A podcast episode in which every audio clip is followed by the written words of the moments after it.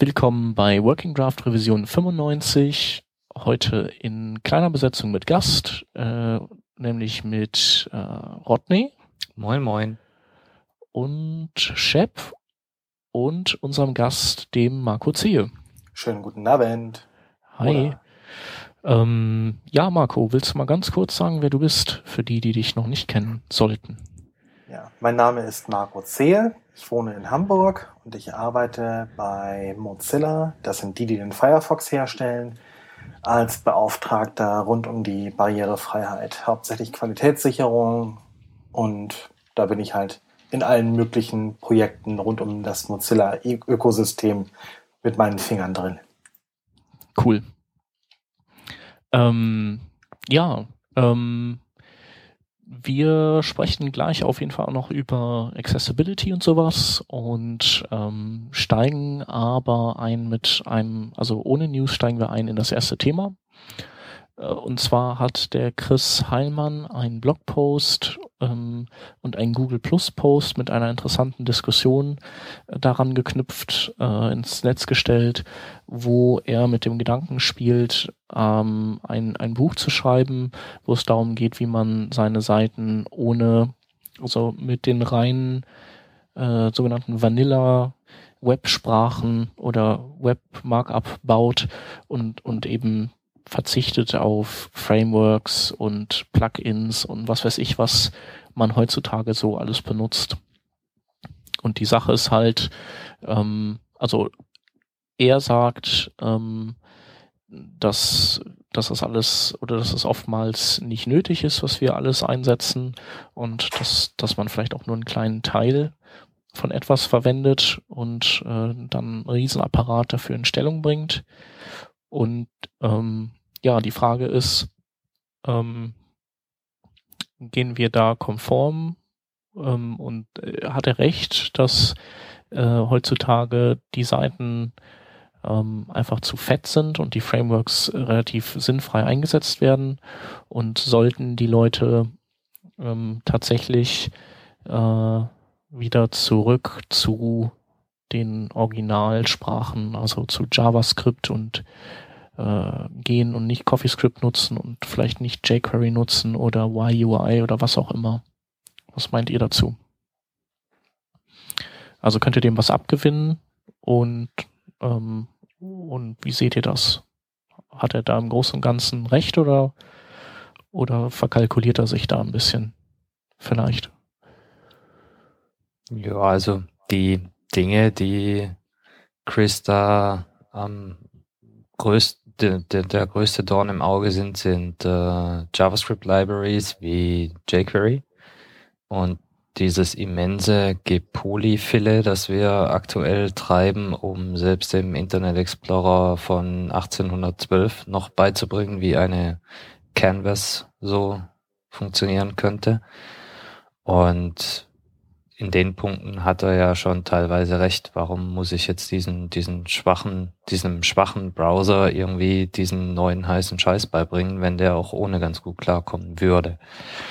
Warum muss ich meinem äh, Mobiltelefon äh, 200 Kilobyte JavaScript vorwerfen, für das mein Mobiltelefon auch noch 300 Millisekunden braucht, bis es das überhaupt mal geparst hat. Also noch nicht mal verarbeitet, nur geparst. Äh, ja, warum? Das ist äh, eine berechtigte Frage. Er stößt da auch so ein bisschen ins selbe Horn wie PPK, dass wir da einfach eine Entschlackung brauchen.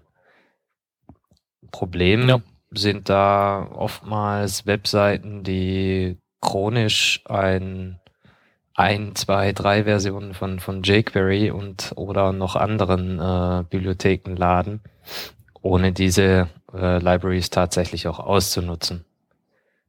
Also jQuery in seiner Fülle laden, um dann äh, bei einem Hover irgendwelche Elemente ein- und auszublenden. Und da hat Chris natürlich recht. Das ist vollkommen für einen Arsch. Verschwendung. Ja. Ja. Er hat nee, stimmt schon. aber nicht ganz recht. Denn Vanilla JS, also natives JavaScript, so wie es Gott uns gegeben hat, ist äh, grausam. Entschuldigung, aber Vanilla.js bedeutet, ich muss mich mit dem DOM rumschlagen. Das bedeutet, ich muss mich mit den Tücken von Query Selector All rumschlagen. Das bedeutet, ich habe äh, eine relativ eklige äh, serielle äh, API. Also nicht dieses schöne Fluent äh, Interface von jQuery und den ganzen anderen Tools. Ich meine, das macht nicht nur jQuery, das machen ja alle quasi sondern ich schreibe halt wieder war lm gleich document element by id, bla. Und mein ja. Ton kackt ab. Drum ja. gebe ich mal an den Marco ab. Ja, ich sehe das im Grunde ähnlich zweischneidig wie der Rodney. Ähm, auf der einen Seite ist es natürlich so, dass wir im mobilen Bereich gerne schnelle Ladezeiten haben und dort die Seiten nicht überkandideln sollten. Ähm, auf der anderen Seite sehe ich da auch die Gefahr, gerade wenn es dann um tatsächliche UIs geht, also richtige Widgets, nicht nur irgendwelche Hover-Effekte, sondern richtige Widgets, mit denen man als Benutzer auch interagieren soll, dass die ganzen Vorteile, die sich in den letzten Jahren so langsam in den Libraries breit gemacht haben, sprich verbesserte Zugänglichkeit für Menschen mit Behinderung, verbesserte Tastaturbenutzbarkeit und so weiter, dass die dann wieder verloren gehen, dass so das Nutzen von Vanilla.js dazu führt, dass die Leute wieder alle wunderbar mit der Maus agieren können, aber ähm, ja, so erarbeitete Standards dann so, so ein gewisses äh, Qualitätslevel dann weggeworfen, mit weggeworfen wird, ne? Richtig. Also gerade jetzt zum Beispiel jQuery UI in der Version 1.9 bekommt eine ganze Handvoll äh, Zugänglichkeit, an der auch viele Leute hart dran gearbeitet haben, hinzu. Nicht nur für den Desktop, sondern auch für die, für die Mobilgeschichten. Ähm, Yahoo UI, also YUI, ist seit Jahren führend mit bei den ganzen Zugänglichkeitsgeschichten und äh, Dojo genauso.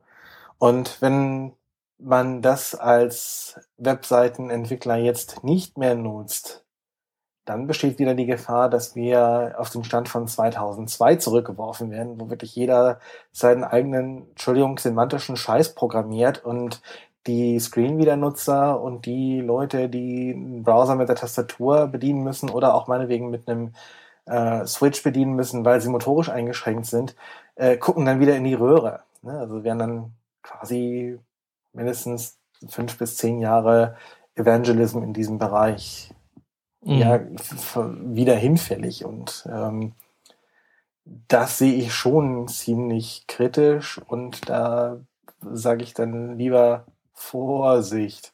Das wollen wir nicht alles wieder verlieren. Merkst du denn, also wo, wo du es gerade ansprichst, hast du denn einen Anstieg an, an Barrierearmheit, äh, also an ähm, zugänglich, also ein, eine Zunahme an Zugänglichkeit festgestellt mit dem Siegeszug der Frameworks? Also durchaus. gegenüber davor? Es gibt durchaus, ähm, gibt durchaus Dinge, die heute besser bedienbar sind als noch vor drei, vier Jahren. Es gibt immer mehr Seiten, also auch in verschiedenen Content-Management-Systemen, die verschiedene äh, Widgets und so weiter einsetzen, die tatsächlich ihren, ähm, ihre Semantik richtig darstellen, dass man wirklich weiß, was ist eine, als Toolbar gedacht, was sind Tabs, also nee, verschiedene Registerkarten und so weiter. Und da kommt man dann in der Regel auch mit der Tastatur besser hin und man weiß als Stream-Wieder-Benutzer sofort, äh, wie man am besten damit umzugehen hat. Und gerade die Seiten, die so etwas nicht einsetzen, das merkt man sofort, die sind nämlich dann wieder nicht bedienbar. Man guckt sich zum Beispiel mal die Mobilseite von Twitter an. Ne? Also die Mobilseite von Twitter, da sehe ich nicht mal den Compose-Button oben rechts in der Ecke weil der einfach mit einem Hintergrundimage und ein, zwei verschachtelten Diffs gemacht ist. Es gibt kein Label, es gibt keine semantischen Erweiterungen, die mir sagen, das ist ein Button. Und es gibt einfach nur dieses Hintergrundimage, auf das man draufdrückt. Und da kann okay. ein Screenreader, egal ob es jetzt VoiceOver mit iOS ist oder ob es äh, der Firefox äh, auf, und, unter Android ist, äh, nichts mit anfangen. Also das Ding ist quasi für mich komplett unbrauchbar. Und da sehe ich halt die Gefahr, wenn das, das wieder viel mehr wird, wenn die Leute jetzt wieder alle anfangen, Vanilla-Code zu schreiben. Ja. Ja, es ist halt auch einfach, ähm, es, es ist ja auch viel mehr, es ist halt die, die ganzen Accessibility-Lehren, ähm, die man so zieht. Es sind irgendwelche Performance-Sachen, die man mal falsch macht am Anfang oder vielleicht auch, ähm, keine Ahnung, Best Practices beim Code schreiben, wo man dann später merkt, oh man, hätte ich das bloß nie so geschrieben, weil jetzt kann ich es irgendwie nicht erweitern oder so. Also ähm, äh, das hat ja auch seine Gründe, warum so ein jQuery UI so lange braucht, bis, bis es halt in der neuen Version rauskommt. Sicherlich nicht, weil die da nur in der Nase popeln. Richtig. So, sondern weil da einfach ganz viele Sachen zusammenkommen. Ähm, aber man kann sagen, vielleicht der Chris hat recht, äh, wenn er wirklich, also wenn er dann, wenn er bei seiner Linie bleibt, dass er sagt, ähm, wir versuchen nicht äh, Features in Browsern nachzurüsten, die sie von Haus aus nicht haben, weil die vielleicht tendenziell sehr komplex werden in, beim Nachrüsten, sondern die, die haben halt das einfach nicht und wir gucken, was halt ähm, das, das nächstbeste in diesem Browser ist, was, was diesem, was dem nahe kommt und, ähm, und wir gucken halt auch, dass wir vielleicht, ähm, wenn es halt nur Kleinigkeiten sind oder so, dass wir da dass wir da halt dann mal darauf verzichten, ein Framework zu nehmen. Ähm, da könnte das vielleicht dann schon funktionieren, oder? Also wenn man jetzt sagt, äh, der Browser hat einen Date-Picker-Input und wir rüsten halt keinen Date-Picker in den anderen nach, weil äh, wenn wir das selber machen, dann treten wir in zu viele Fallen. Und, und andererseits, wenn wir es nicht selber machen und so ein jQuery UI nehmen, dann nutzen wir ja auch nur einen Baustein von so einem riesen Oschi und ähm, also das wäre so ein Szenario, wo, wo er dann, wo er dann recht haben könnte, oder? Ich sag mal, eine etwas größere Modularisierung würde dem vielleicht gut tun, dass man also ganz gezielt ähm, ein Grundgerüst, ein kleines Grundgerüst und dann eben immer die entsprechenden ähm, Geschichten hinzupacken könnte, die man tatsächlich braucht. Also ich sag mal, dass man dann vielleicht nicht eine, ich weiß nicht, wie groß sie im Moment ist, die jQuery Library, dass man einfach sagt, man, man modularisiert, man ordnet es nach Kategorien und auch bei den Widgets sagt man, ich brauche nur einen Date-Picker und dann brauche ich ja nicht noch irgendwelche Tree-Views, also was mit einbinden, sondern tatsächlich, dass man ganz klar sagt, wenn du einen Date-Picker brauchst, bindest du die und die Datei ein bei dir und dann kriegst du auch nur das, was du dafür absolut brauchst und nicht noch 50, 100 Kilobyte anderen Code, den du nie nutzen wirst. Ja, also bei manchen Libraries ist das ja auch so. Also das Dojo Toolkit, glaube ich, das kann man, kann man Das kann man genau, sehr gut modularisieren, ja, das stimmt. Genau.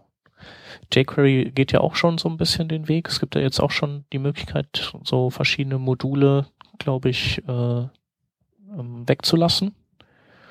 Und ähm, jQuery 2.0 ähm, wird ja dann in, also soll ja dann parallel als 1.9 und, und als 2.0 rauskommen obwohl, auch wenn das irgendwie komisch klingt, aber wo dann die 1.9er eben noch die alle den kompletten IE supportenden Code mit drin hat und die 2.0er den eben über Bord wirft. Ja, man muss auch, man muss auch bedenken, als jQuery 1.0 rauskam und die ganzen Nachfolger 1er Versionen sind ja im Grunde Weiterentwicklungen dieser Grundidee. Äh, da hat man von der mobilen Nutzung, wie wir sie heute haben, noch gar nicht gesprochen. Das ist ja schon zig Jahre her, also ne, und so weiter. Und da waren wir gerade froh, wenn wir einen halbwegs schnellen DSL-Anschluss hatten und unseren Desktop-Browser, der damit eigentlich ganz gut klarkam. Aber von der massiven Smartphone-Nutzung, wie wir sie heute tatsächlich haben und von der Vielfalt an Smartphones und Betriebssystemen, wie wir sie heute haben, haben wir damals ja gar nicht zu träumen gewagt. Das ja. waren ja noch ganz andere Zeiten und dass man da nicht an die, gerade an den Bedarf von mobilen Geräten und Internet-Traffic über LTE oder UMTS gedacht hat, das ist völlig logisch, dass man da erstmal dann der Entwicklung auch Rechnung tragen muss und das am besten in einer neuen Version, meinetwegen 2.0 oder sowas tut, das ist völlig verständlich und das muss man dem Team dann auch zugestehen, weil sind ja auch ja, keine klar. Hellseher. Nee, klar. Und es ist halt auch immer schwierig, wieder äh, irgendwie, also drauf zu stapeln ist, ist ja immer okay, aber was wegzunehmen ist nicht immer so leicht. Das stimmt.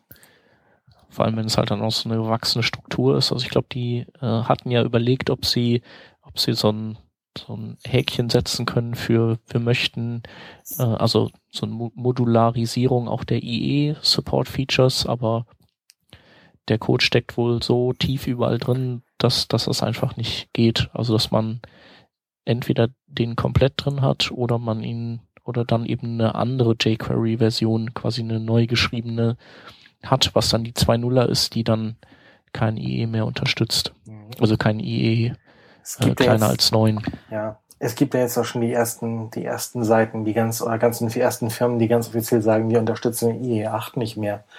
Und äh, ich denke mal, es ist, es ist gut, diesen Weg zu gehen, konsequent zu sagen, wir konzentrieren uns bei bestimmten Versionen auf tatsächlich das, das, was jetzt heutzutage noch Sinn macht. Und das ist eben ab, alles ab dem IE 9.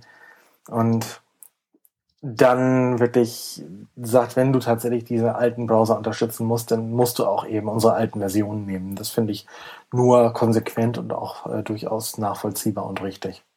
Ja. Die Modularisierung bei jQuery geht ja eigentlich einen, einen anderen Weg oder hat einen anderen Hintergrund. Dieses ganze äh, Internet Explorer oder alte Internet Explorer weiter unterstützen, äh, rauswerfen, hat ja nur den Hintergrund, dass der Code wieder wartbarer wird. Wir brauchen das irgendwie nicht mehr. Wir wissen, der IE8 wird irgendwann sterben. Alles klar, dann können hm, wir uns. Aber das muss halt auch nicht mehr gepasst werden, ne?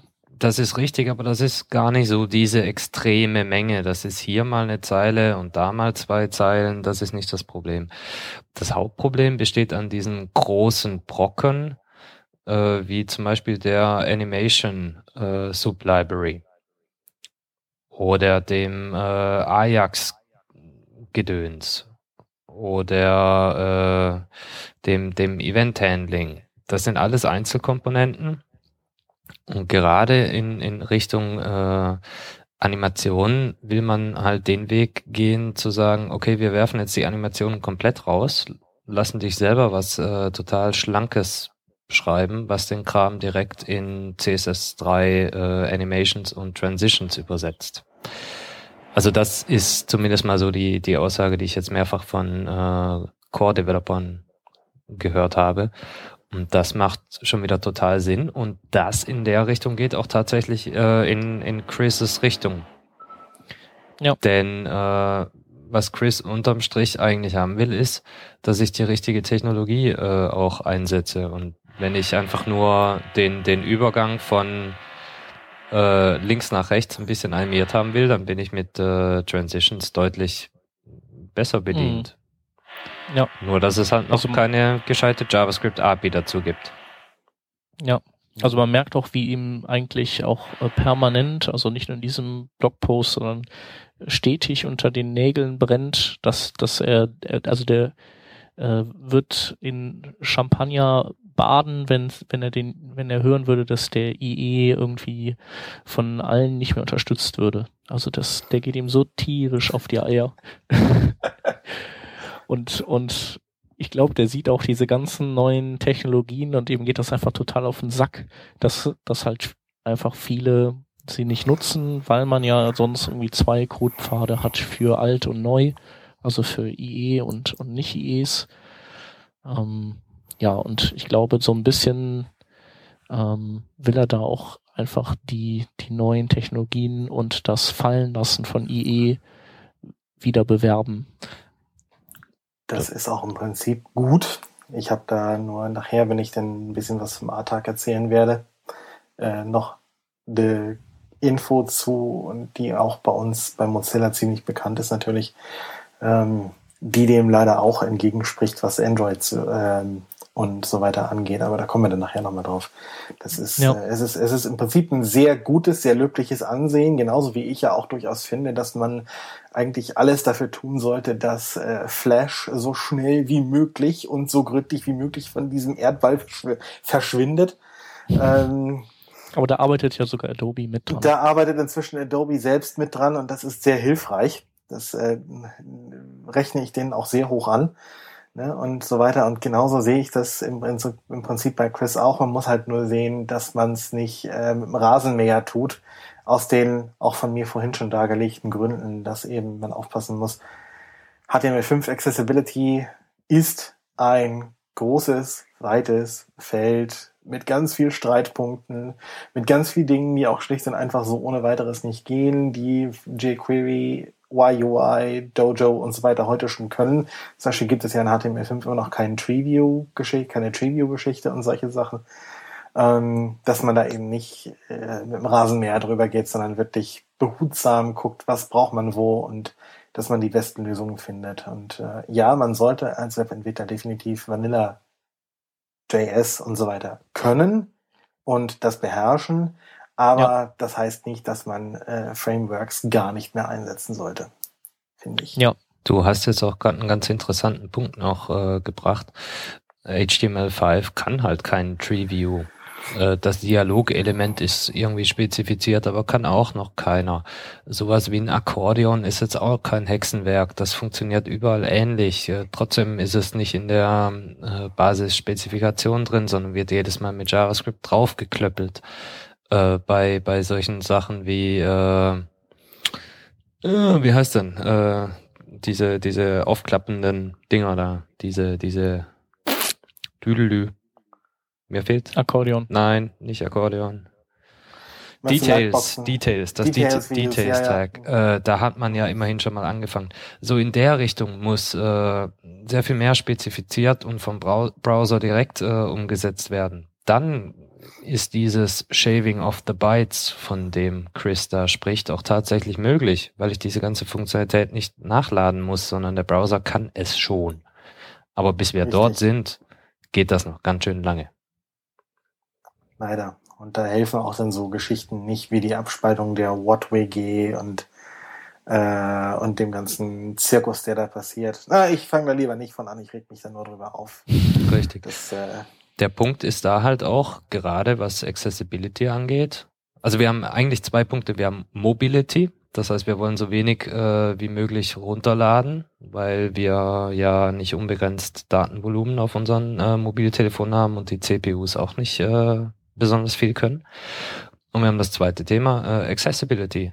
Ich meine, wenn der Browser äh, dir sagt, du schau mal, da ist gerade ein Dialog aufgegangen, das hat den Titel XY und hat den Knopf zum wieder schließen, dann äh, brauche ich mich als Webdeveloper da auch gar nicht drum kümmern, dass es da jetzt irgendwelche tollen Y-Aria-Geschichten gibt, die ich theoretisch noch hätte spezifizieren müssen.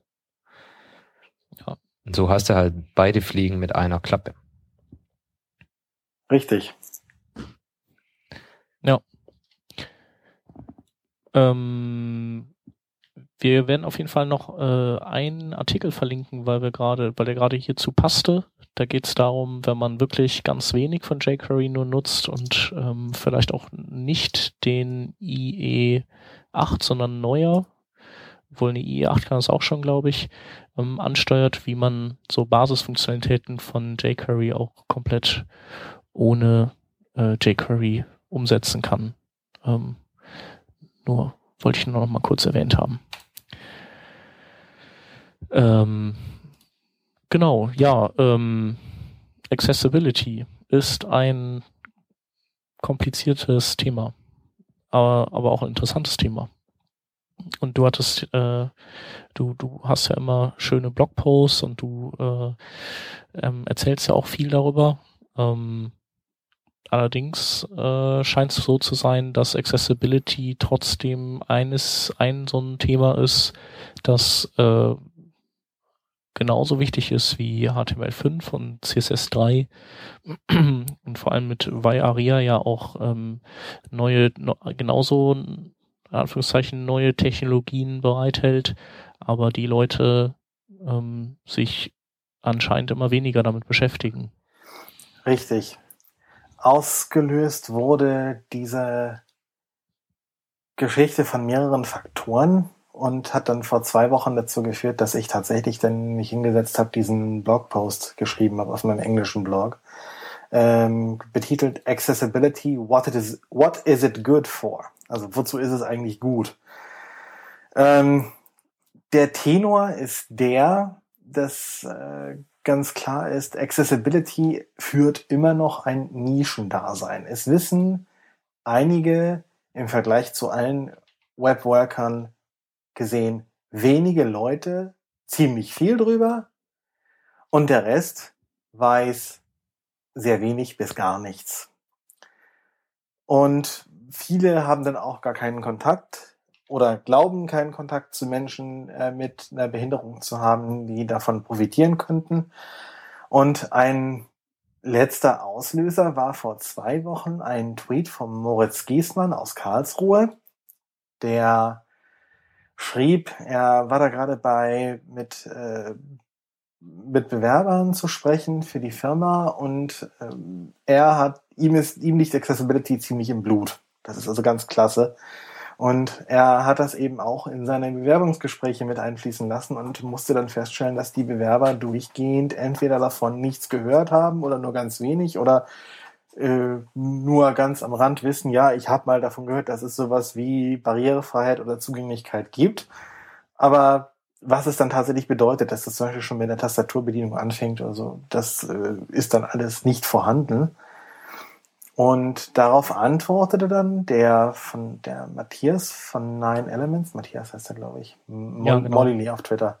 Ja. Ähm, von Nine Elements antwortete darauf, dass Accessibility in seinen Gedankengängen als Webentwickler schon seit zig Jahren keine Rolle spielt. Ja. Und da habe ich dann auch so gedacht, warum eigentlich nicht? Was ist der Grund? Oder ne, was ist das, äh, das Thema? Ne, zum Beispiel, ich habe letztes Jahr beim Multimedia-Treff in Köln im Dezember einen Vortrag gehalten. Da war so ein bisschen was über äh, neuere Möglichkeiten der Zugänglichkeit von HTML5-Formularen angereichert ein bisschen Y-Aria erzählt. Und da saß er, wenn ich mich recht erinnere, auch im Publikum. Er hatte vorher auch einen Vortrag dort gehalten. Und war dem also auch ausgesetzt. Und dann denke ich auch so, und dann schrieb er ihm, dass, da, dass das wirklich in seinen Gedanken soweit erstmal wirklich keine Rolle spielt bei dem, was er so tagtäglich äh, auf der Arbeit tut. Und ich denke mal, das ist ein Problem, das viele angeht und das und das viele auch so sehen und vielen vielleicht auch gar nicht bewusst ist ne? und so weiter. Und da war es dann wirklich so, es gibt Menschen, in diesem Land und auch weltweit betrachtet, die seit 10, 12, 15 Jahren predigen, Leute, nutzt Headings, nutzt eine vernünftige Headingstruktur, nutzt Labels für eure Formularfelder und ordnet die den IDs richtig zu. Nutzt Alttexte, Alt-Text, ne? also Alt-Attribut, nicht Alt-Tag. Ja. ja.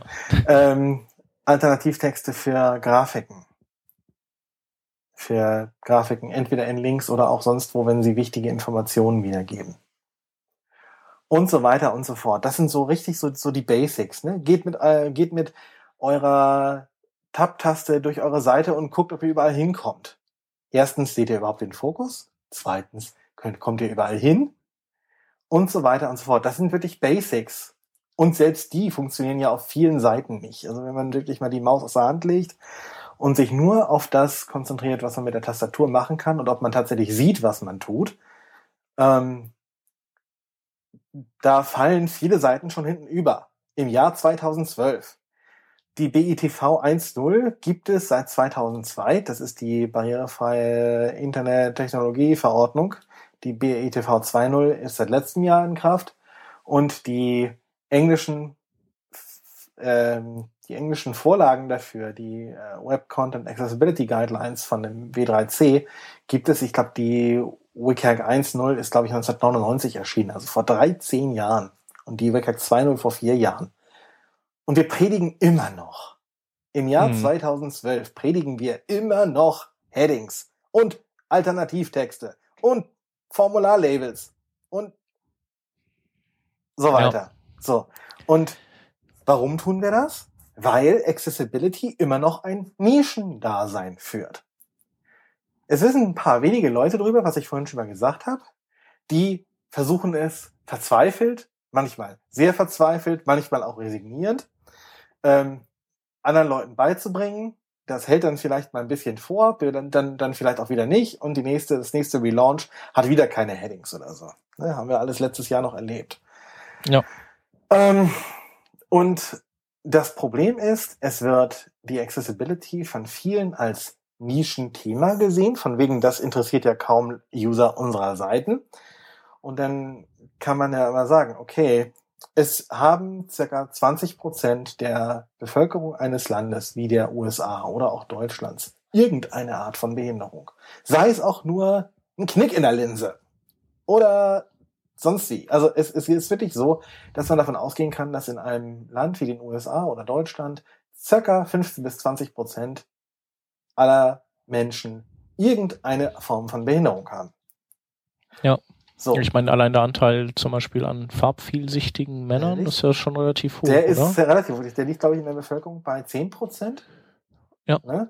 Das heißt, wenn man da zum Beispiel ne, Rot als einziges Merkmal für ein Pflichtfeld nimmt, kann das, können das 10, potenziell 10 Prozent der Website-Besucher nicht zuordnen, weil sie Rot ja. nicht sehen können.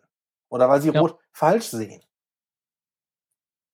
Oder, oder sowas in der Richtung. Also das, das, das, das, das sind wirklich super simple Beispiele, unter denen sich jeder was vorstellen kann. Und trotzdem stellen sich Manager und Firmenchefs und so weiter immer noch hin und sagen, ja, das interessiert ja kaum jemanden. Für ein Prozent oder so unserer Leute brauchen wir da kein extra Geld für ausgeben. Mhm. Ja, ich glaube, das liegt, aber das Problem könnte wirklich sein, dass die, ähm, dass vielleicht äh, dass man das den falschen Leuten vielleicht erzählt, oh, viel, oder? Das, also ich meine, die Webcrowds haben es ja viel gepredigt, äh, da haben Semantik und Webstandards und Barrierefreiheit auch wirklich so in die Entwicklerszene getragen, viele Jahre und das haben die auch super gemacht. Ich glaube, das ist auch relativ gut gelungen und jetzt natürlich mit Nachlassen der Aktivität, weil Ziel erreicht, ähm, Berg bestiegen und, und jetzt widmen wir uns anderen Themen, dass eben nachrückende Generationen Entwickler sich wieder nicht mehr oder kein, nicht so viel Berührungspunkte damit haben. Aber vielleicht ist das Problem auch einfach, dass, dass die Auftraggeber halt so die, die sturen Böcke sind, die es einfach nicht kapieren, wofür sie das brauchen. Richtig. Ja? Und das sind eben so diese, was ich eben schon sagte, dieses, diese Beispiele, diese wirklich ultra einfachen Beispiele, die man den Leuten immer vorhalten muss. Vielleicht ist derjenige, mit dem man da geredet, ja auch farbfehlsichtig. Ja. Ne? So. Aber das sind, das sind eben so, wirklich so die Dinge. Und das ist eben versäumt worden. Und das werfe ich auch niemandem vor. Es ist einfach eine Tatsache. Es ist versäumt worden, diese Themen an die Unis zu bringen. An die Schulen zu bringen, in denen Leute in Webtechnologien ausgebildet werden. Es ist heute immer noch so, dass eben auch viele, dass es eben überhaupt nicht gelehrt wird, dass es nicht einfach ähm, als Teil der Best Practices gelehrt wird, sondern Accessibility ist immer das Stiefkind, das ungeliebte Stiefkind, das man zusätzlich noch dazu bauen muss. Es ist nicht so, äh, und das müsste es eigentlich sein, es ist nicht als inklusives Merkmal, dass man einfach zum Beispiel jungen Studenten gar nicht anders beibringt als so, du hast ein Formularelement, du hast ein Label dafür, also schreibst du so und nicht anders. Und wenn du es anders schreibst, kriegst du verdammt nochmal einen Abzug in deiner Arbeit. Ja. So, Noten, eine schlechtere Note dafür, dass man schlechten Code abliefert. Ja. Das ist versäumt worden. Und solange wir sowas nicht haben, und das ist wirklich eine Aufgabe, die ich äh, jedem von uns mich eingeschlossen, sehe. Sowas muss passieren.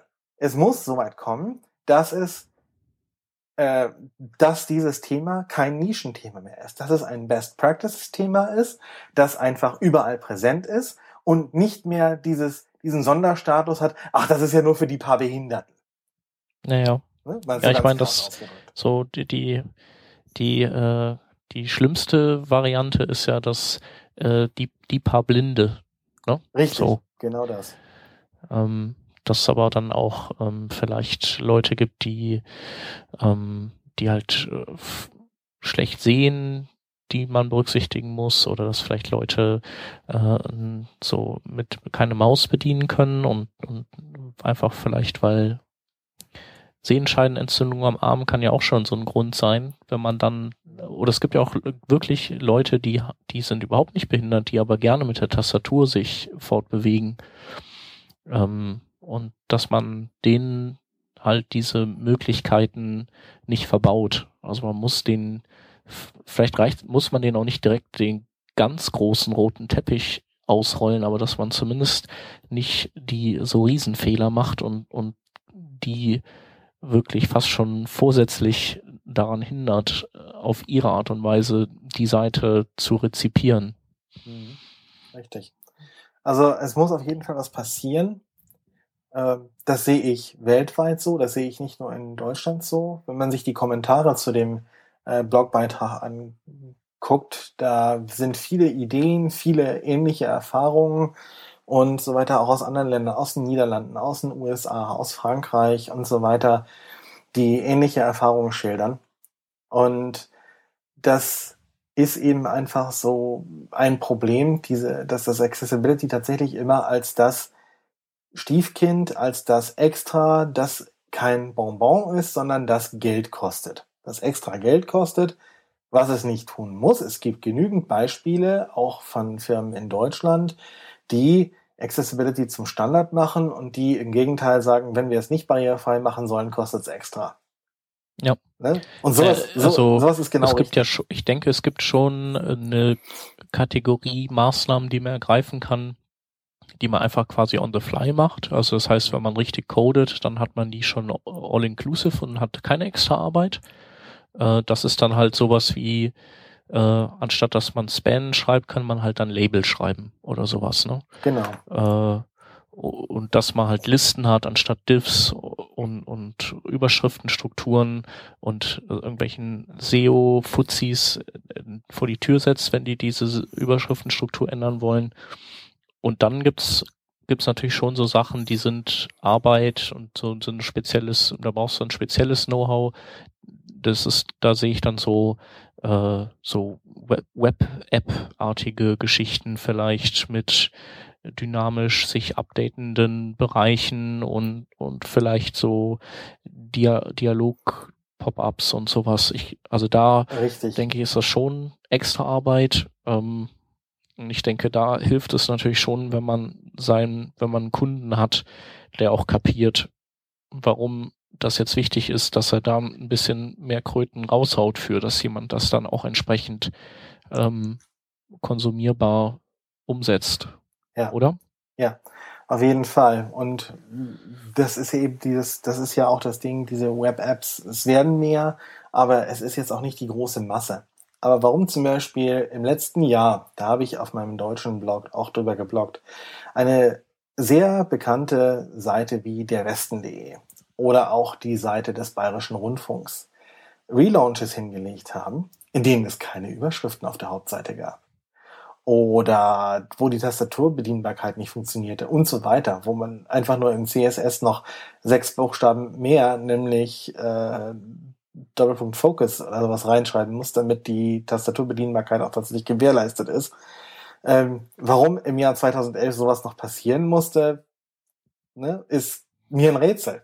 Gut, auf meinen Meckern hin haben sich dann tatsächlich bei beiden auch was getan. Inzwischen hat der Westen wieder Überschriften. Gott sei Dank. Okay. Echt? Und ja, ja, das, dann, ist ja immerhin. Ich bin irgendwann vor ein paar äh, Monaten cool, mal wieder mal dass, wieder auf der Seite die, gewesen und da, da dass die auch dann reagieren. Ja, genau. Ob sie jetzt, ob jetzt mein Blog-Eintrag war oder ob irgendjemand anders da mal ganz kräftig äh, an die Tür geklopft hat und gesagt hat, hier Jungs, macht das mal richtig. Weiß ich ja, ich glaube, du hast ja auch so so eine Kette von von Reaktionen ausgelöst. Also die waren ja schon äh, so ein bisschen wurden ja schon zum Gespött, also einfach für diese Anfängerfehler und mhm. ähm, wahrscheinlich gucken die auch mal über den Tellerrand und wenn die dann äh, gucken, wie ist denn so das Feedback auf unseren Relaunch und dann treffen die so die eine oder andere Seite, die, die sich über deren bescheuerten HTML-Code lustig macht, dann, äh, dann glaube ich, lässt einen das auch nicht unberührt. das ist schon richtig, Das wie du das mal. gemacht hast und, und dass, äh, dass da auch noch genug Leute sind, die da eine Affinität für haben und, und die, die einfach sagen so, hallo, wollt ihr uns verarschen oder was? Ja, Jedenfalls war das mein du Anliegen. bist übrigens sehr leise, Marco, Ups. falls du sprichst. Okay, jedenfalls war das das Anliegen für meinen Blog-Eintrag Ja. vor zwei Wochen ausgelöst eben. Das, das, das äh, Thema schwelte schon länger in meinem Kopf und so weiter und ich habe es halt immer wieder mal so hinter der Stirn gehabt, aber es kam dann nie wirklich bis zu den Fingern runter. Ne? So, aber das war dann wirklich so das, dieser berühmte Tropfen, der das fast dann zum Überlaufen brachte und da habe ich dann geschrieben, hier, Ja.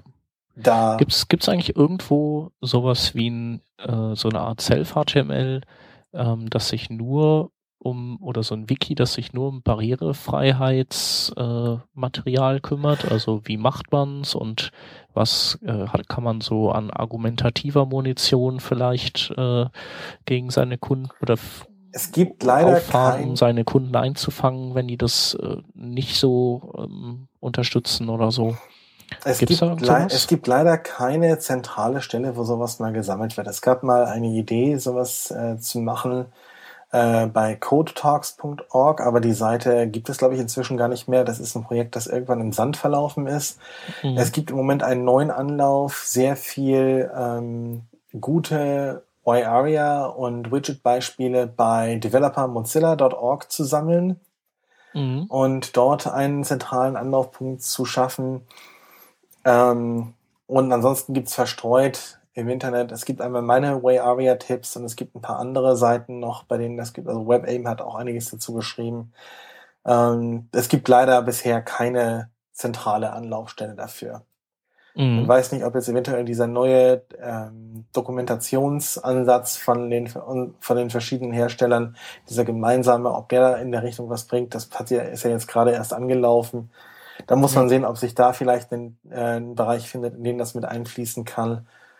Ähm, allerdings wäre mein Ziel natürlich jenes, dass das gar nicht mehr unter einer extra Überschrift Accessibility steht, sondern dass die Best Practices, Practices die man denen man tatsächlich folgen sollte, ganz normal in die Standarddokumentation einfließen, dass sich ein Entwickler, der das liest, überhaupt nicht dem entziehen kann, sondern dass er einfach vorgesetzt bekommt, so und so wird's gemacht Mhm. und gar Die nicht Frage ist, ob, also wird es nicht sowieso schon mehrheitlich so gemacht und kann es vielleicht sein, dass einfach jemand, der das liest, dem, dem gar nicht diese, ähm, diese Besonderheit auffällt? Also wenn, wenn da nicht nochmal drauf eingegangen wird, dass halt so, ach ja, hat er halt Labels benutzt, ist ja, ist ja wurscht, mir ging es jetzt um das, um die CSS3-Technik, die die da gezeigt hat oder so.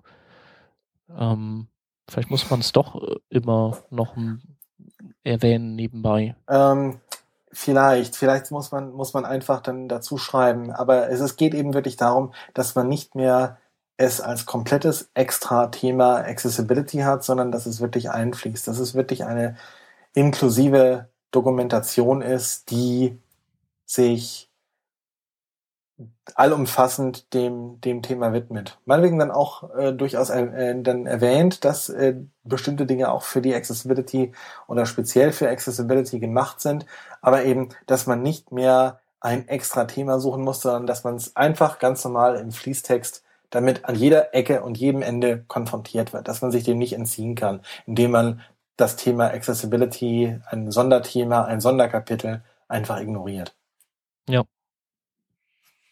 Ja, ähm, Und da müssen wir hinkommen. ja, also wir Auf werden ganz auf jeden Fall, äh, wir lassen, werden das auf jeden Fall immer mal wieder einfließen lassen. Ähm, und hoffentlich tun das unsere Hörer auch. Genau. Das würde mich sehr freuen. Ähm, du hast aber auch noch über was anderes äh, geblockt und zwar warst du äh, in Wien äh, vor einer Woche oder sowas. Ja, vor zehn Tagen, am, am äh, 25., 24. Ich weiß es nicht mehr. Vor, vorletzte Woche Donnerstag war es. Also da ähm, 25. war es. Da war ich in Wien und da fand nach zwei Jahren Pause letztes Jahr war Pause, vor zwei Jahren war der letzte, wieder ein A-Tag statt, ein Accessibility-Tag ähm, des, ähm, der, des Vereins Accessible Media aus Wien. Und dazu wurde, ich glaube, im August das erste Mal wieder eingeladen und wir haben uns alle sehr gefreut. Vor zwei Jahren war ich das erste Mal dort. Es war eine sehr angenehme Veranstaltung und dieses Jahr stand die Veranstaltung unter dem Thema, äh, unter dem Motto Mobile Accessibility. Natürlich ganz großes Thema. Mhm. Und ja, ja es ist halt auch ein, äh, also es äh, alles, eigentlich ist ja alles momentan mobile und insofern ist das ja auch konsequent. Richtig. Und da sich auch bei Mozilla im letzten Jahr in dem Bereich sehr viel getan hat, habe ich halt vorgeschlagen, dass ich eben auch kommen und dann auch gerne was erzählen könnte, um Leuten, die es interessiert, da mal unseren neuesten Entwicklungsstand zu zeigen. Naja, das wurde dann auch angenommen, hat mich sehr gefreut und dann fand eben am 25. Oktober der A-Tag statt und war wieder in diesem wunderschönen Techgate Vienna auf der Donauinsel, also sehr, sehr schön gelegen, ganz oben im 19. Stock. Ist es da, ist das da in der Nähe, wo die, äh, was, wer sitzt da, die UN oder so? Ja, ich glaube, das ist da auch in der Nähe. Das, mhm. äh, so gut kenne ich Wien jetzt nicht. Also das, äh, aber es ist eben auf der Donauinsel, das, das weiß ich. Und es ist auch nicht weit vom Flughafen entfernt. Ja. Das, und da werden eben im Moment, dass da entsteht ein ganz neues äh, Hochhausviertel. Da sind also inzwischen mehrere Hochhäuser am Entstehen und das Techgate mit seinen 19 Stockwerken ist da dann fast schon das kleinste inzwischen. Direkt daneben steht jetzt ein 40-stöckiger Bau. Auf jeden Fall eine wunderschöne wunderschöne Kulisse. Nachmittags hatten wir dann sogar Sonne, vormittags war es noch sehr trübe, aber nachmittags hatten wir Sonne. Und es war eine ganz spannende Reihe und auch sehr gemischte Reihe an Rednern. Es ging also morgens um neun, Viertel nach neun los mit der, äh, einem Begrüßungswort des Vorsitzenden äh, Jo Spellbrink. Und dann hatte als Keynote äh, der Verein die Stephanie Rieger aus äh, Edinburgh eingeladen. Ähm, ja, die ist ja, die ist ja top. Richtig. Und die hat dann einen ganz grandiosen Vortrag gehalten äh, unter dem Titel Beyond the Mobile Web und hat erstmal angefangen, uns einen Spiegel vorzuhalten, nämlich äh, wo inzwischen überall das Internet präsent ist und wie die Grenzen zwischen dem Internet und dem sogenannten Real Life oder dem Leben außerhalb des Internets ähm, zerfließen und verschwinden. Ne, also sie fing also an mit dem Beispiel, ne, vor zehn Jahren noch hat man sich an seinen Computer gesetzt, man hat sich seinen Kaffee gemacht und daneben gestellt, dann hat man den Computer eingeschaltet, da musste man sich vielleicht sogar noch in einigen Fällen mit dem Modem ins Internet einwählen. Manche kennen die Geräusche vielleicht noch. Äh, Auf die, jeden anderen Fall. Hatten, die anderen hatten vielleicht schon DSL-Anschluss und so weiter. Aber man hat eben tatsächlich ganz bewusst eine Verbindung zum Internet hergestellt. Man hat das im Internet getan, was man tun musste. Und man hat sich auch vom Internet wieder ausgeloggt, beziehungsweise die Verbindung getrennt. Und das hat sich ja inzwischen komplett geändert. Die meisten die einen Internetanschluss haben, haben auch eine Flatrate, das heißt, man ist immer online. Viele haben inzwischen auch äh, WLAN in der Wohnung, das heißt, man ist nicht mehr drahtgebunden.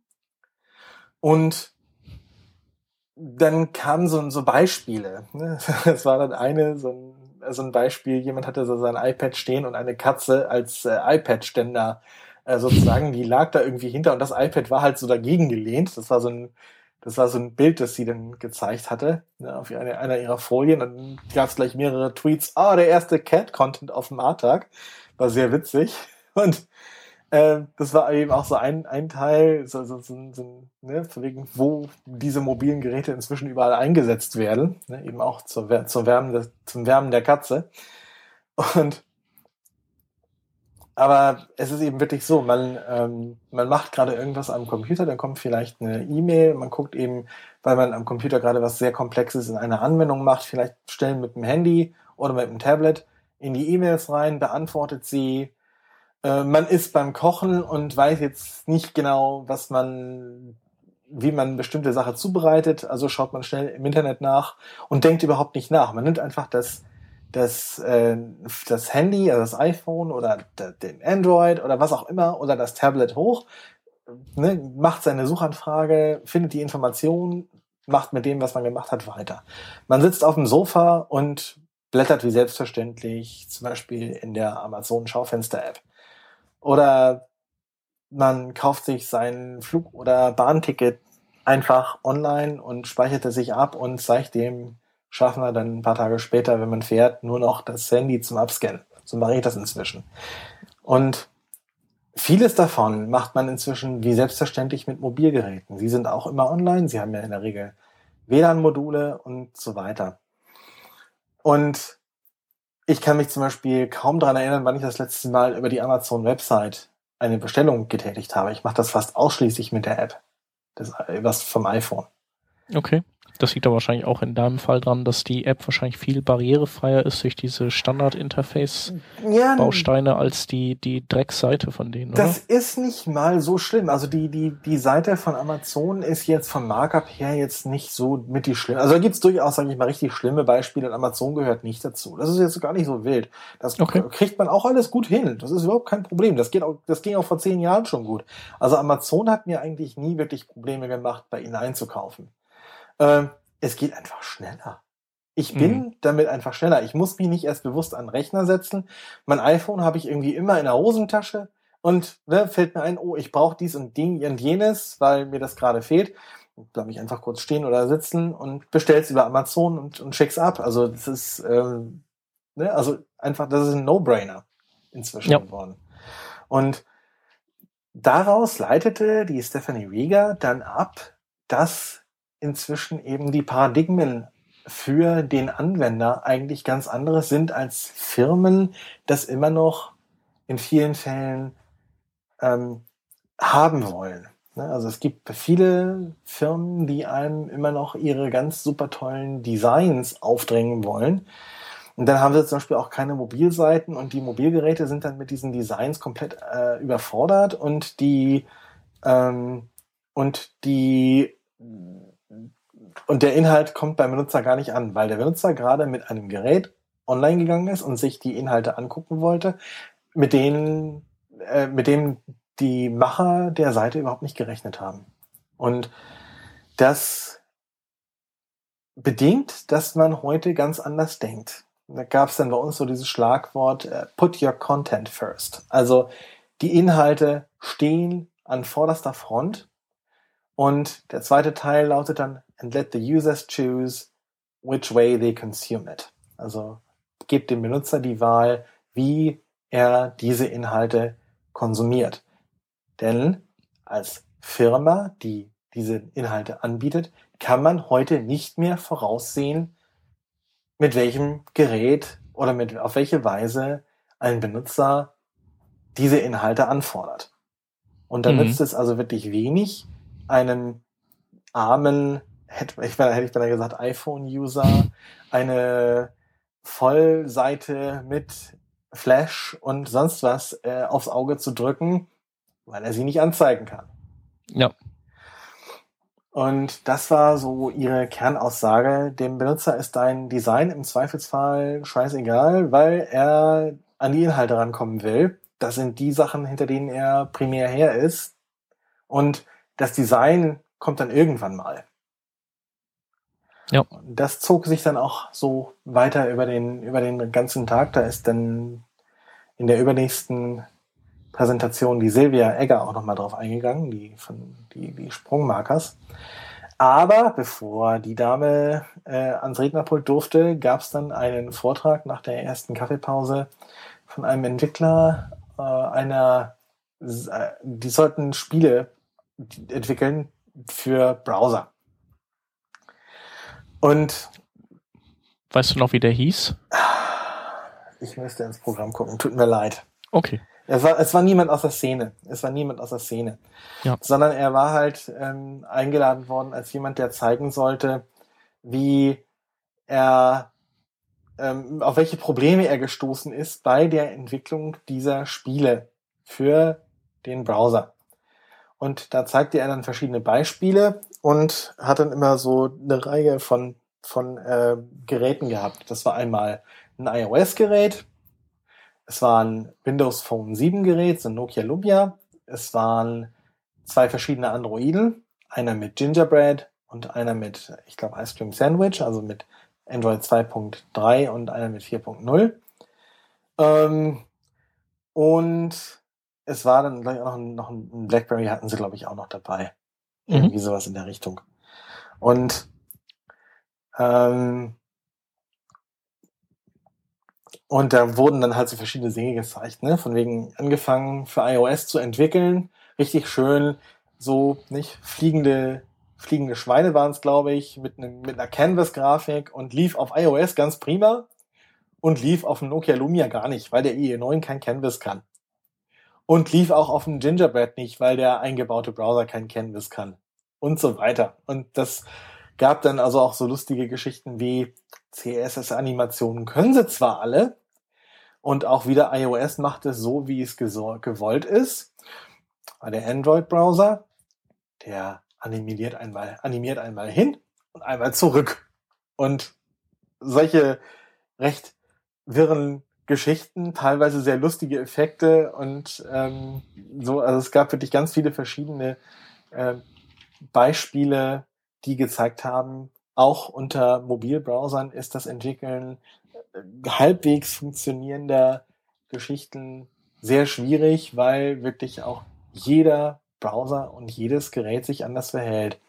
Und zusätzlich, und da kommt man eben auch nochmal auf das, was ich vorhin schon angedeutet habe, äh, ist die Tatsache so gewesen, und das war dann auch die Kernaussage, ähm, es gab dann eine Statistik, die ist auch vor einigen Wochen schon durchs Web gegangen und auch über Twitter gelaufen. Ähm, Marktanteile verschiedener Versionen von Android. Naja, das und ist ja so der IE unter den mobilen Browsern, abgesehen von dem IE unter den mobilen Browsern, den es ja wirklich gibt. Richtig. Und zwar also, ist das große Problem da tatsächlich die äh, Versionsdistribution. Äh, Wir reden ja. hier nämlich davon, dass 54 Prozent aller heutiger im Internet so unterwegs seiender Android-Geräte noch unter Android Gingerbread, also Android 2.3 laufen, das jetzt zwei, zweieinhalb Jahre alt ist, mindestens. Circa 20 Prozent fallen auf Ice Cream Sandwich, also Android 4.0, das jetzt ein Jahr alt ist. Und was waren das, glaube ich, 0,8 oder 1,8 Prozent fallen auf äh, Jelly Bean, das Android 4.1, das jetzt im Juli erschienen ist mit den Nexus 7 und für die Galaxy ja. Nexus Geräte und so weiter. Was mich jetzt mal bei dem Punkt interessieren würde, ähm, weil eigentlich betrifft das ja die XP-User genauso, die sind ja genauso von irgendwelchen Upgrades ähm, oder denen bleiben ja Upgrades verwehrt von ihrem Browser. Und ihr habt ja Firefox als, als eine Möglichkeit abzulehnen. Weißt du, wie, äh, also wie macht ihr das, dass die, dass ihr die Leute dazu bringt, auf Firefox zu wechseln? Also das ist doch bestimmt schwer, oder? Also das wäre halt die schon die Lösung, weil ich glaube, der performt ja richtig geil auch. Der performt auch richtig geil auf Jelly Bean und auch auf, äh, auf, auf, auf Gingerbread und auch auf Honeycomb, also auf dem äh, Android 2.2. Android 2.2 ist die älteste Version, die wir unterstützen und ich glaube jetzt seit Firefox 16, ich glaube Firefox 16 ist es, unterstützen wir auch ARM V6 Prozessoren, also noch die ältere ähm, Generation der ARM Prozessoren. Die aktuellen sind ja die V7. Und ähm, das heißt, wir stellen auch auf diesen alten, in Anführungsstrichen, alten Geräten und Geräteversionen und Betriebssystemversionen den Firefox bereit mit allem, was er kann. Also auch HTML5, CSS3 und so weiter. Ähm, er muss halt nur installiert sein.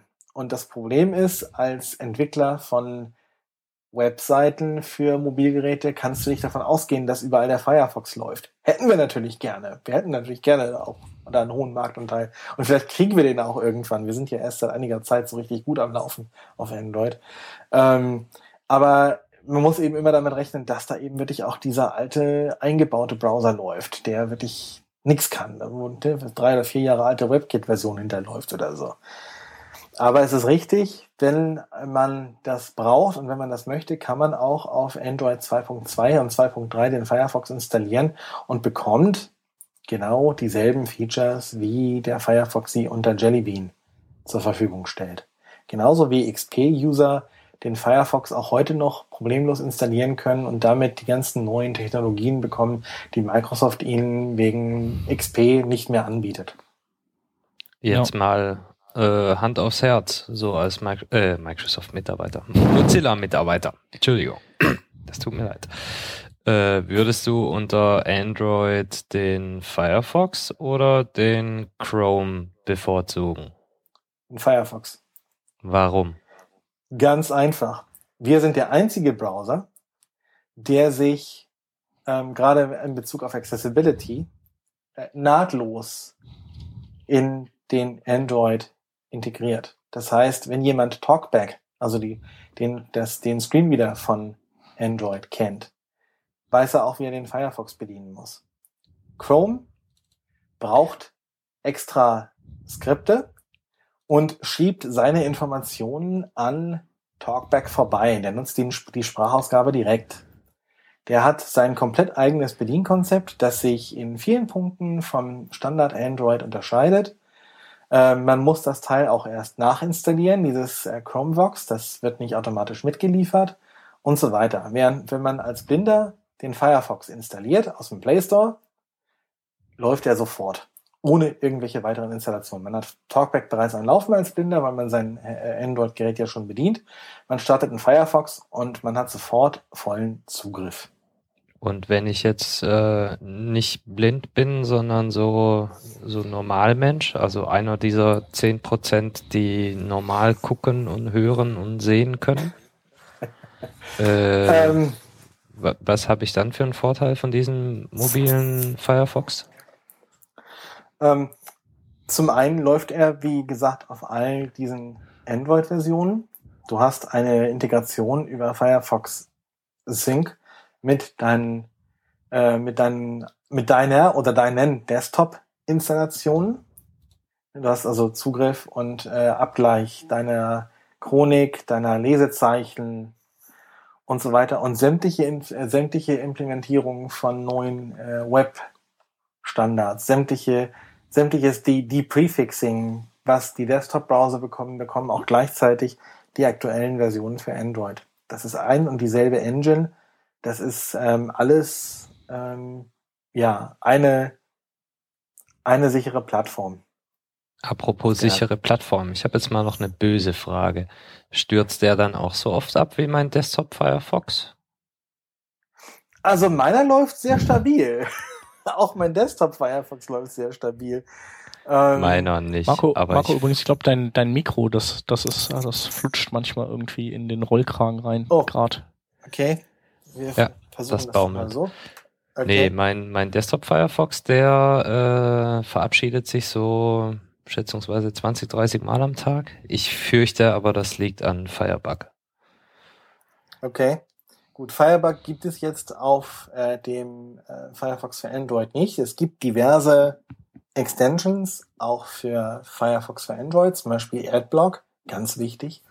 Ähm, für mich persönlich zumindest, äh, weil es doch das äh, Browsen deutlich erleichtert. Schneller macht. Schneller, einfach nur schneller. Ich muss keinen Schrott runterladen. Ich werde nicht mit irgendwelchen ja, wild genau. blinkendem Zeug überschüttet. Ohne Adblocker gehe ich nicht mehr ins Internet. Das geht nicht. Richtig, und das, das kannst das du eben ja eine Tortur. Dem, das kannst du eben auch mit dem Firefox für Android machen. Dafür ja. gibt's den auch. Apropos, äh, wo, wo wir gerade das Thema haben, so Accessibility-mäßig, äh, nervt da Werbung auch auf Seiten, die gut gebaut sind oder, oder tun die denen dann keinen Abbruch? Ähm, doch, teilweise schon. Es kommt immer so drauf an, was es für eine Werbung ist, aber gerade zum Beispiel solche äh, beliebten äh, Google Ads und so weiter, die werden ja au äh, automatisch generiert, da hat man ja dann als äh, Betreiber kaum Einfluss drauf. Äh, die nerven dann schon öfter mal. Also da bin ich auch immer sehr dankbar, wenn der Firefox sie mir ausblendet und ich dann nicht mit irgendwie zu tun habe. Gerade wenn drei oder vier zum Beispiel in einem im, im Fließtext eines Artikels drin sind, wie zum Beispiel bei einer großen ähm, deutschen Nachrichtenseite die ähm, auch ein großes Wochenmagazin ist, ähm, wo das, wirklich das auf Piegel endet. Ne? Ja, genau die, genau die. Ähm, ne, die hat, glaube ich, drei oder vier pro Artikel verstreut. Und äh, wenn man die einfach ausblenden kann mit dem Adblock, das ist schon ein sehr viel angenehmeres Lesen als äh, ohne. Gibt es auch, äh, gibt irgendeine CSS-Anweisung, die man auf so Bereiche anwenden kann, wo man weiß, dass später Third-Party-Ads drin eingeblendet werden, wo man dann Screenreadern sagen kann, pass auf, das ist zwar für den Normalo sichtbar, aber äh, ignoriert es einfach komplett? Nein. In dem, okay. also die einzigen CSS-Anweisungen, die der Screenreader tatsächlich auch ähm, beachtet, sind Display None und Visibility Hidden. Nur dann versteckst du die ja auch vor Sehenden. Also ja, ja genau, das eben. Ist, ähm, ja. Das ist nicht so und äh, okay. Und Na, und, hätte ja sein können. Ja, und auch die, auch die, ähm, auch die, die Oral Style Ja. Sheets, auf die du vielleicht hinaus wolltest, ähm, die werden von Screenreadern heute und auch vor einigen Jahren, als sie erfunden wurden, überhaupt nicht unterstützt, weil ähm, keine gesonderten Inhalte gewünscht werden. Also die, diese Oral Style Sheets, die werden von Screenreadern komplett ignoriert. Okay. Mhm. Ähm, zurück zum A-Tag Richtig. kommend. Ähm, Als nächstes, der, also es ging ja, der ist ja schwerpunktmäßig, geht's ja schon um Accessibility. Was Mhm. sind denn so die, oder? Ist doch so, oder? ja, schwerpunktmäßig Was schon. sind denn so die, die Key Messages, die ihr quasi von eurem Treffen mitgenommen habt, so die, die vielleicht sich um Mobile drehen? Also die Ähm, Key Messages, die ähm, sicherlich dabei rumkamen, sind wirklich die Put your content first, because you'll never know. Also ne, erstmal den Inhalt, äh, den Inhalt ganz vorne anstellen. Du weißt nie, äh, von welcher Art Endgerät und auf welche Weise der Benutzer Ja, äh, Du ihn. bist gerade nicht zu hören, komischerweise. Hoppla, geht's jetzt wieder? Ja. Gut.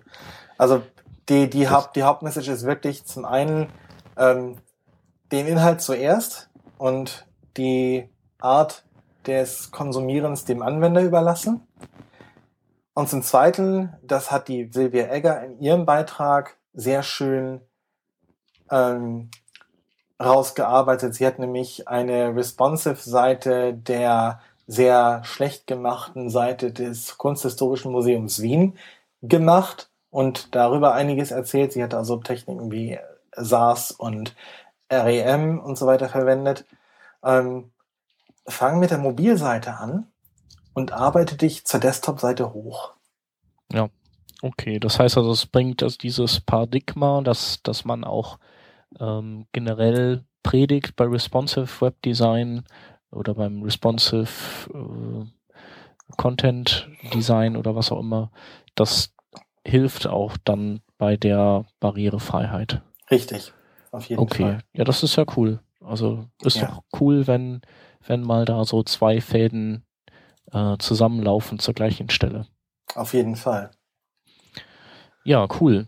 Ja, vielleicht noch Okay, kurz, vielleicht ähm, noch kurz zum nach, äh, nach, dem, nach der Mittagspause gab es dann noch ähm, zwei Vorträge zum Thema ähm, Open Government Data. Da hat der Sindre Wimberger eine zugängliche webbasierte äh, Kartenanwendung und Navigationsanwendung äh, gebaut, mithilfe der von der Stadt Wien veröffentlichten äh, Geodaten, eben in diesem Open Government Data Projekt auch mit Points of Interest und allen äh, möglichen Kram, was dazugehört. Und danach hat dann noch der ähm, Wasserburger heißt er, aber frage mich nicht mit Vornamen, von der Stadt Wien äh, von der anderen Seite berichtet, wie eben diese Daten zusammengestellt werden.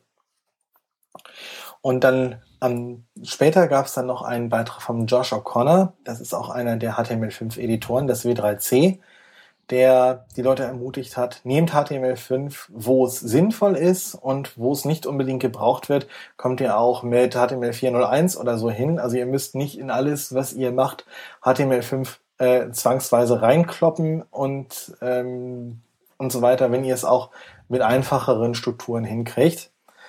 Ähm, ja.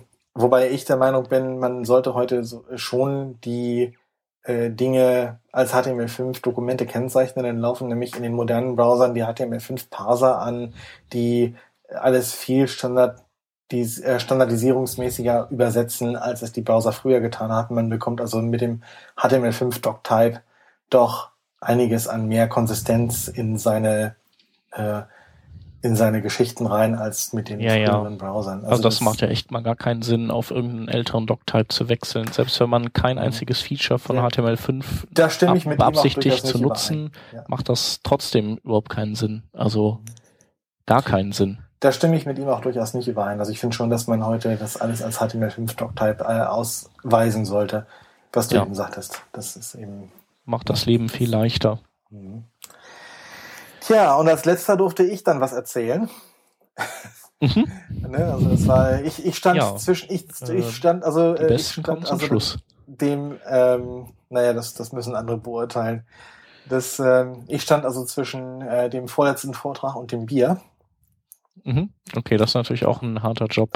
Ja, aber es, ist, ich glaube, es ist niemand flücht gegangen. Also ich habe die, ich hab die Tür zwischendurch nicht gehen hören. Okay. Und ich habe äh, im, im, im, äh, im Prinzip einfach mal ein Update gegeben. Ähm, die mobile Accessibility bei Mozilla ist im letzten Jahr von 0 auf 100 gegangen, kann man so sagen. Ähm, der Firefox für Mobilgeräte wurde, mit der Entwicklung wurde 2008 begonnen auf Betriebs auf dem Betriebssystem Memo oder später Migo und dann irgendwie hieß es noch anders, also sprich dieses Linux-Dingens äh, für Nokia-Handys, falls das noch jemand kennt. Stimmt, ich erinnere mich, dass da, dass da der Firefox als erstes, da hieß, da hieß der auch noch nicht Fennec, sondern noch anders, oder? Nee, ich glaube, er hieß schon immer Fennec, aber okay. es war jedenfalls diese, diese, diese Memo-Version davon. Und äh, es gab dann parallel auch noch eine Version für Windows Mobile 6.0, 6.5, die dann mit der Ankündigung von Windows Phone 7 komplett eingestellt wurde, die Entwicklung. Und dann wurde es auch sehr, äh, sehr bald dann irgendwann äh, klar, dass Nokia überhaupt nicht wusste, wo es mit äh, Memo, Migo oder wie es auch immer in diesem Quartal gerade hieß, ähm, hin wollte. Und deswegen wurde auch die Entwicklung dann immer weiter runtergefahren und, so, und äh, es wurde dann hauptsächlich noch für, für Android, das dann ja sehr aufstrebend war, entwickelt. Also seit 2010 wird im Grunde hauptsächlich für Android entwickelt im Mobilbereich bei Mozilla. Und am Anfang ging man denselben Weg wie auf dem Desktop, dass man nämlich sämtliche Benutzeroberfläche mit der, ähm, mit der XML äh, User Interface Language, XUL, gebaut hat. Und die ersten Versionen von Firefox für Android sind welche, auf die wir nicht wirklich stolz waren. Also sie waren langsam, sie waren behäbig, sie waren, dauert, brauchten ewig, bis sie gestartet waren und sie waren absturzgefährdet und sonst was. Und man konnte sie nicht zugänglich machen. Also sämtliche bis jetzt geschilderten Entwicklungen auf allen Betriebssystemen konnte man wegen fehlender Infrastruktur nicht zugänglich machen. Bis letztes Jahr war also die mobile Accessibility bei uns ein, ein weißer Fleck auf der Landkarte. Ja. Und dann kam jemand auf die Idee vom mobilen Team, das äh, zeichnete sich im August, September letzten Jahres ab und im Oktober hat man es dann das erste Mal gesehen. Die Oberfläche rund um das Element, das die eigentliche Website anzeigt. Also sprich die Awesome Bar oben und die Menüs und die, äh, die Tab-Auswahl und so weiter in nativem Android, sprich dem Java, was unter Android so üblich ist, zu schreiben und die Webseiteninhalte in einem eigenen Custom View, das auch in Java geschrieben ist, darzustellen. Wirklich diesen äh, XUL-Kram komplett wegzuschmeißen und wirklich das quasi einmal neu zu schreiben und nur das, was tatsächlich den, die Webseite rendert, in einer Custom View dann darzustellen und den, und den Bereich als eigenes, äh, eigengemaltes zu nehmen. Und das öffnete ein riesiges Scheunentor für uns. Denn auf einmal konnten wir durch diese nativen Geschichten mit den APIs von Android kommunizieren. Wir konnten auf einmal von uns aus Dinge an Talkback schicken und sagen, sprich das mal. Man konnte von Talkback Tastatureingaben und später in, Je in Ice Cream Sandwich und Jellybean auch Touch-Events abfragen. Und es dauerte ein halbes Jahr, circa zwischen Oktober und April. Und im April habe ich dann einen Blogpost geschrieben oder Anfang Mai habe ich dann einen Blogpost geschrieben, wo ich dann die erste zugängliche Nightly Build für Menschen, die ein Gingerbread laufen hatten mit Talkback ankündigen. Und das ja, ging cool. dann, und das ging dann so weiter. Wir hatten dann in der, das war Firefox 15. Das, was nachher Firefox 15 wurde. Da war also wirklich. Aber ist es nicht sowieso grundsätzlich immer ratsam, native UI-Elemente zu, zu verwenden auf richtig, so Plattformen? Richtig. Aber da auch Android eine ziemlich neue Plattform war, musste da eben erstmal man durch dieses Tal laufen. Anscheinend, bevor man dann tatsächlich sich da zu den Mut gehabt hat zu sagen, wir schmeißen unseren XUL-Kram weg und wir bauen das alles einmal komplett um. Ja. Und das hat wirklich, also ne, Tür und Tor geöffnet und das ist wirklich super. Also seitdem können wir damit richtig arbeiten mit der Plattform und uns eben auch wirklich so nahtlos integrieren, wie ich das vorhin schon geschildert habe. Ja. Ne, in Firefox 16, das jetzt gerade vor kurzem erschienen ist, kam dann auch der Support für Ice Cream Sandwich dazu. Das heißt, jemand, der Talkback laufen hat unter einem Ice Cream Sandwich, der kann genauso mit dem Finger über den Bildschirm fahren und die Webseite abscannen. Und wenn er irgendwo draufklicken will, muss er einfach nur den Finger anheben und ihn wieder senken und dann wird das ausgelöst. Und Firefox 17, das in einigen Wochen erscheinen wird, das wird dann automatisch auch automatisch über den Play Store abgedatet. Das ist im Moment als Firefox Beta im Play Store, bekommt dann auch den Jellybean Support. Weil Jellybean zwischen Ice Cream Sandwich, also Android 4.0 und Jellybean 4.1 ist, hat die Accessibility von Android einen richtigen Quantensprung hingelegt. Auf einmal hat man einen immer definierten sogenannten Accessibility Focus. Man hat einen Doppeltipp, ähnlich wie bei iOS, der ein Element dann tatsächlich aktiviert. Man hat Wischgesten, um sequenziell durch die Elemente durchzugehen. Also richtig einen vollen Touchscreen-Support. Aber dafür mussten wir eben einiges nachbauen. Das war also jetzt nicht so, dass wir innerhalb von einem Tag, nachdem äh, Jelly Bean dann rauskam, das sofort am Laufen hatten. Das hat dann schon noch mal ein, zwei Wochen gedauert, bis es dann lief. Und das hieß, das musste dann in Version 17 nachgereicht werden. Das kommt jetzt also wirklich demnächst raus. Und Apropos das ist wirklich so. iOS. Ja. Werde ich jemals in den Genuss von Firefox Mobile auf meinem iPhone kommen? Nein. Nicht, solange Apple keine Apps in dem App Store erlaubt, die was anderes nutzen als die eigenen UI-Views für Webinhalte, UI-Web-Views. Alles klar. Wir dürfen, wir dürfen keine App in den App Store einreichen. Das wir dürften sie schon einreichen, sie würde noch nicht zugelassen, die eine eigene Browser-Engine mitbringt. Das macht auch Chrome nicht. Chrome nutzt die von iOS zur Verfügung gestellte WebView. Deswegen ist das Ding auch so schweinelangsam. Der Chrome muss das Ding nutzen und im Gegensatz zum mobilen Safari läuft JavaScript in dieser UI WebView nicht kompiliert, sondern wirklich wie vor vier Jahren ganz unkompiliert und äh, ähm, sozusagen so, wie man das im Firefox 3.0 kannte. Also so richtig lahmarschig. Und der äh, Opera Mini, der macht das noch wieder anders, der überträgt nur Bitmaps an den, an den, an den, an das Mobilgerät. Der macht also das Rendering auf dem Server und überträgt nur ein Bitmap an den, an den, ähm, an den, äh, an das iPhone und äh, hat dann noch Metadaten, dass er auswerten kann, wo berührt der User gerade und äh, schickt das Touch-Event dann an den Server zurück. Die machen auch keine eigene Engine auf dem iOS-Gerät. Die machen die Engine auf dem Server und übertragen auch nur ein Bitmap. Ähm, ich habe noch eine Frage, die, die damit lose zusammenhängt. Ähm, weißt du, wie das bei Firefox OS ist? Da wird es ja so sein, das ganze Betriebssystem läuft ja in einem Firefox quasi, ne? Richtig. Ne, Gibt's, also ist, ist es denn da für die Entwickler ähnlich leicht wie bei anderen Plattformen oder gibt's, äh, also habt ihr da schon Lösungen gefunden, dass das wenn man halt dafür entwickelt, dass man gleichzeitig eben, dass die ganzen Themen Accessibility gleich mit abgefeiert werden oder muss man da, muss man da dann eben entsprechend auch mehr nachdenken als auf anderen Plattformen, weil man halt, weil man halt ja den, den kompletten Oberflächencode seiner App dann vielleicht schreibt oder ähm, composed oder was auch immer. Das sind Dinge, an denen wir gerade arbeiten. Also okay. Firefox OS ist noch nicht fertig. Das ist mitten in der Entwicklung. Und ähm, die Version 1.0 wird irgendwann Anfang nächsten Jahres erwartet. Mhm. Ähm, und äh, Accessibility ist hier ein komplettes Neuland. Ne? Also wir haben viel gelernt von Android und wir übernehmen auch vieles äh, von Android, was wir bei Android gelernt haben, in das Firefox OS und können das da auch darstellen. Und wir sind inzwischen so weit, dass wir Erweiterungen, die äh, wir bauen, sind gleichzeitig für Firefox OS und den Firefox für Android verfügbar. Wir haben unser eigenes ähm, Interface zu einer Sprachausgabe, die frei verfügbar ist, auch einer mehrsprachigen Sprachausgabe, die ganz gut klingt. Also nicht der eSpeak vom NVDA, sondern was Besseres.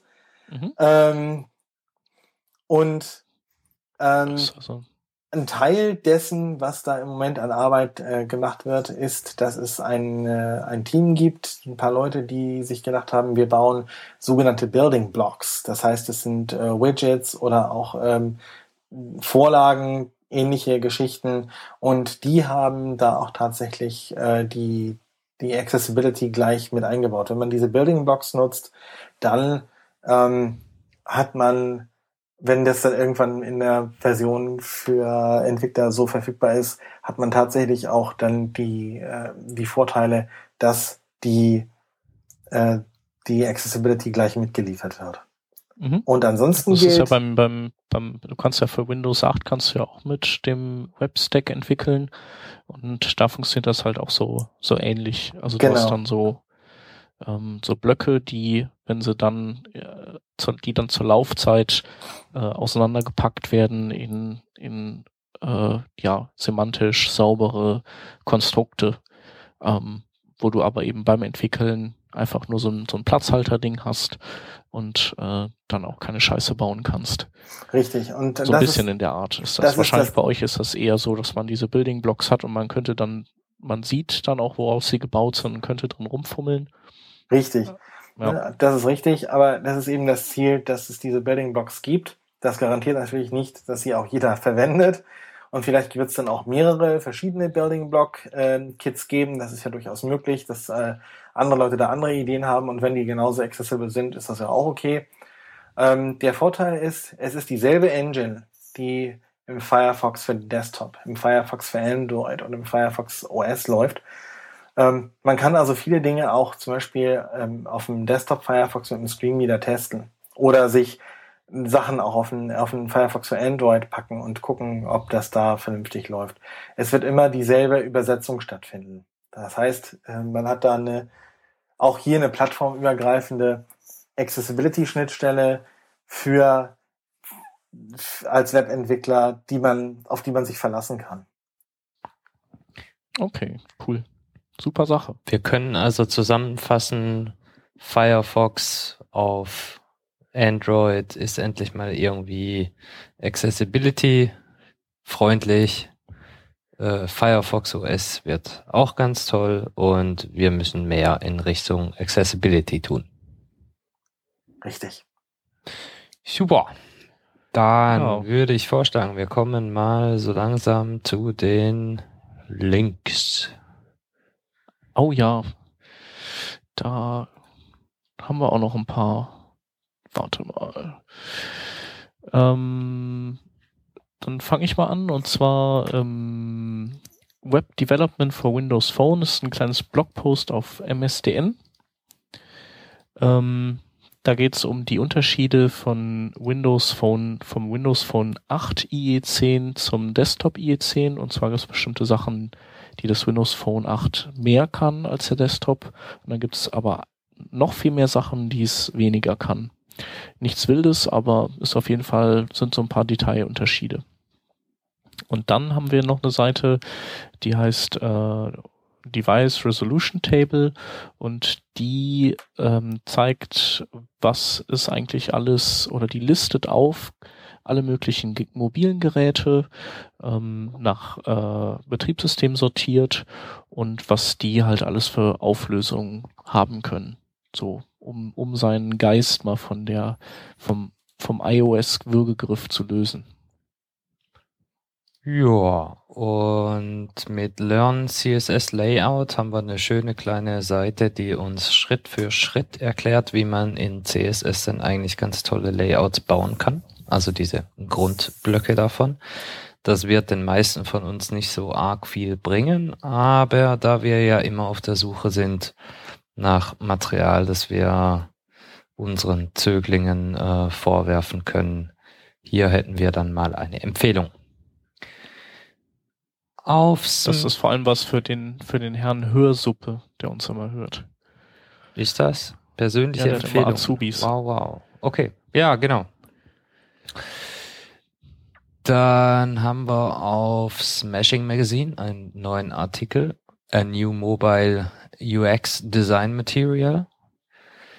In diesem Artikel geht es um äh, die Basics von Motion Animation und wie das Ganze auf äh, Mobile Devices so gehandhabt wird. Das ist ein ganz netter Einstieg für alle diejenigen unter uns, die ungefähr so viel Ahnung von Motion Design haben wie ich.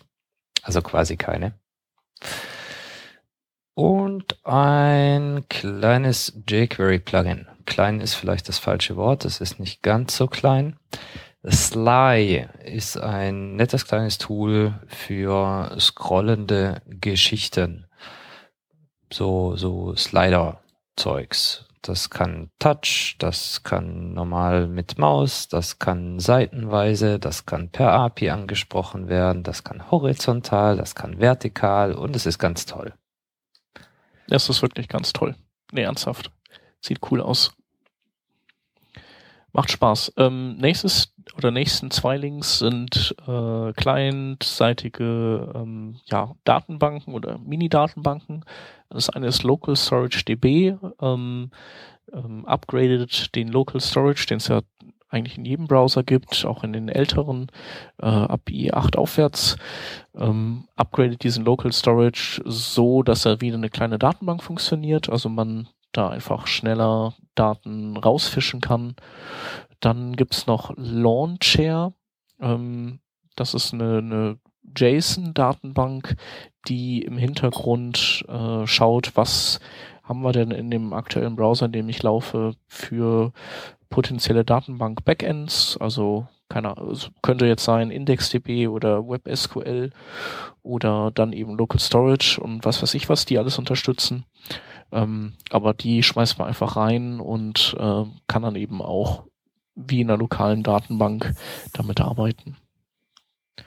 Ja, dann hat Derek Bailey, das ist äh, der Erfinder von Backbone oder der Autor von äh, Backbone, uns was äh, Kleines um die Ohren gehauen.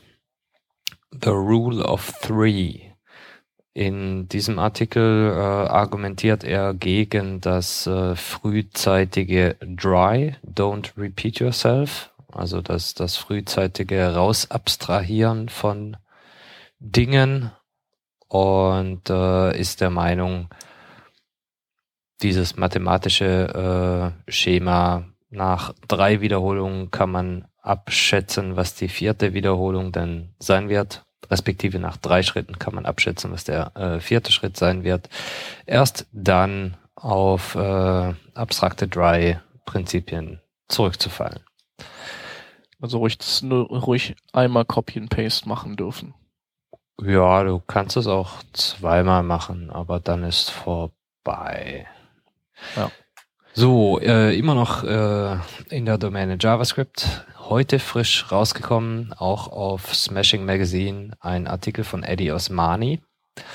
Writing Fast and Memory Efficient JavaScript ist ein äh, ja, sehr schöner äh, Einstieg in was solche äh, JavaScript Engines eigentlich tun.